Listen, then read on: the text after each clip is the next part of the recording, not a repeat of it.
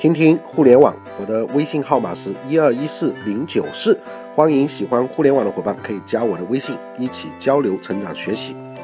那每天进步一点点啊，一点零一的三百六十五次方可以得到三十七点八这样的结果。我相信每天学习一点点，一年会大不同。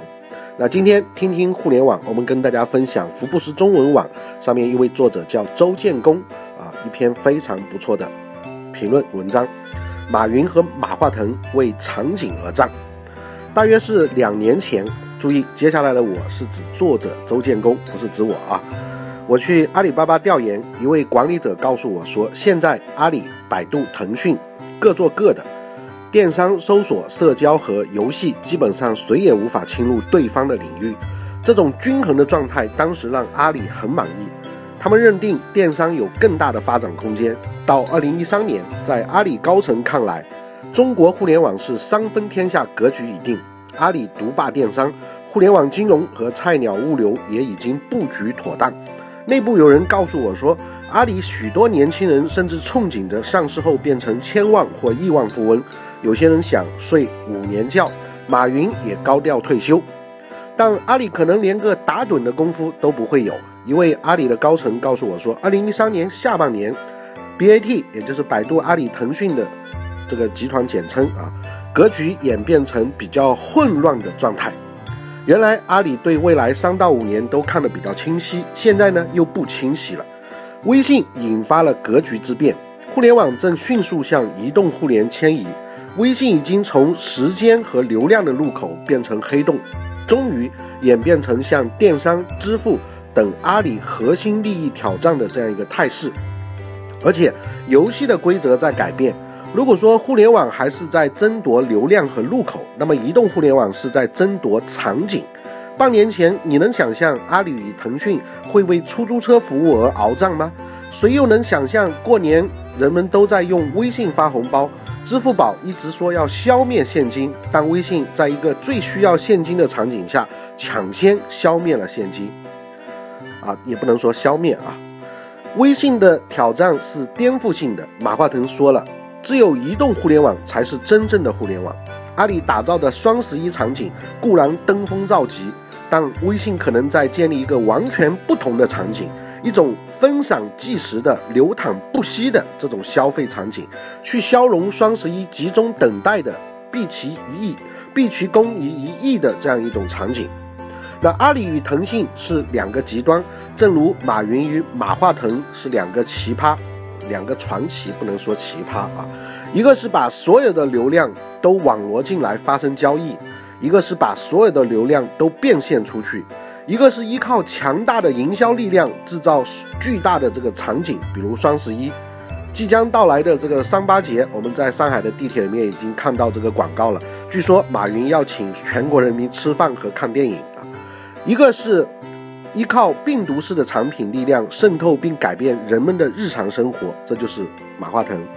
随着手机的速度越来越快，终端设备功能与智能越来越强大，从随身变得天生，场景的价值会越来越大。场景不仅仅是物理上的和空间上的，也会是虚拟与现实的结合，以及越来越深入到用户的情绪和心理上。不是有已经开发出能观察到用户接受信息时表情的这种应用了吗？那微信的这个力量在于其颠覆、攫取、创造场景的这种多诸多的这种可能性。阿里的核心是交易以及围绕交易产生的服务物流。表面上看，应对微信的挑战需要抢占许多平台入口流量，但实质上考验的是控制和创造场景的这种能力。那移动互联网时代，面向 C 端的需求将全部被场景化，C 端的需求将颠覆和重构 B 端。只有在场景上能与微信对抗，阿里才能实现其 C to B 的目标。那阿里对于腾讯做电商的落点一直了然于心，他们。腾讯一直是跟随战略，电商做了七年，市场占有率一直在四到五左右。像我们以前的腾讯拍拍这些现啊，不包括现在的易讯，感谢腾讯让阿里睡不着觉啊，让我们睡不着觉。的确，经营传统意义上的 C to C 以及 B to C 电商，腾讯永远是阿里后面的追随者。但微信改变了用户的行为，产生了场景的能力，那新的玩法可以有。腾讯入股大众点评可谓天作之合，而传说中，呃，这个腾讯现在应该不是传说啊，入股京东最大的双赢肯定是腾讯放弃易讯，专注于携手京东。共入移动场景的这样一个时代，那腾讯要的是网络生活，阿里要的已经不能仅仅是网络交易，因为交易会融化在生活当中，所以未来的场景是真正的抢夺增长的这个重要的目标就是抢夺场景，那这是来自于。周建功老师啊，福布斯中文网上的作者发表的一篇《马云和马化腾为场景而战》这样的文章。那么，如果读者呃听众们有兴趣，也可以去看一下我们现在的腾讯、阿里和百度这三家公司分别在二零一三年以及之前，尤其是二零一三年到现在做的这些收购或者是兼并的并购的这样一些案件。那看看他们怎么去布局移动互联网，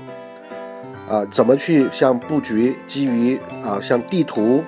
以及像其他的一些 O2O 这样一些服务的这些公司，那可以能够描绘出他们整个的一些未来的一些呃想法。那听听互联网，今天我们就学到这里。我们我的微信号码是一二一四零九四，谢谢，再见。当当当当当。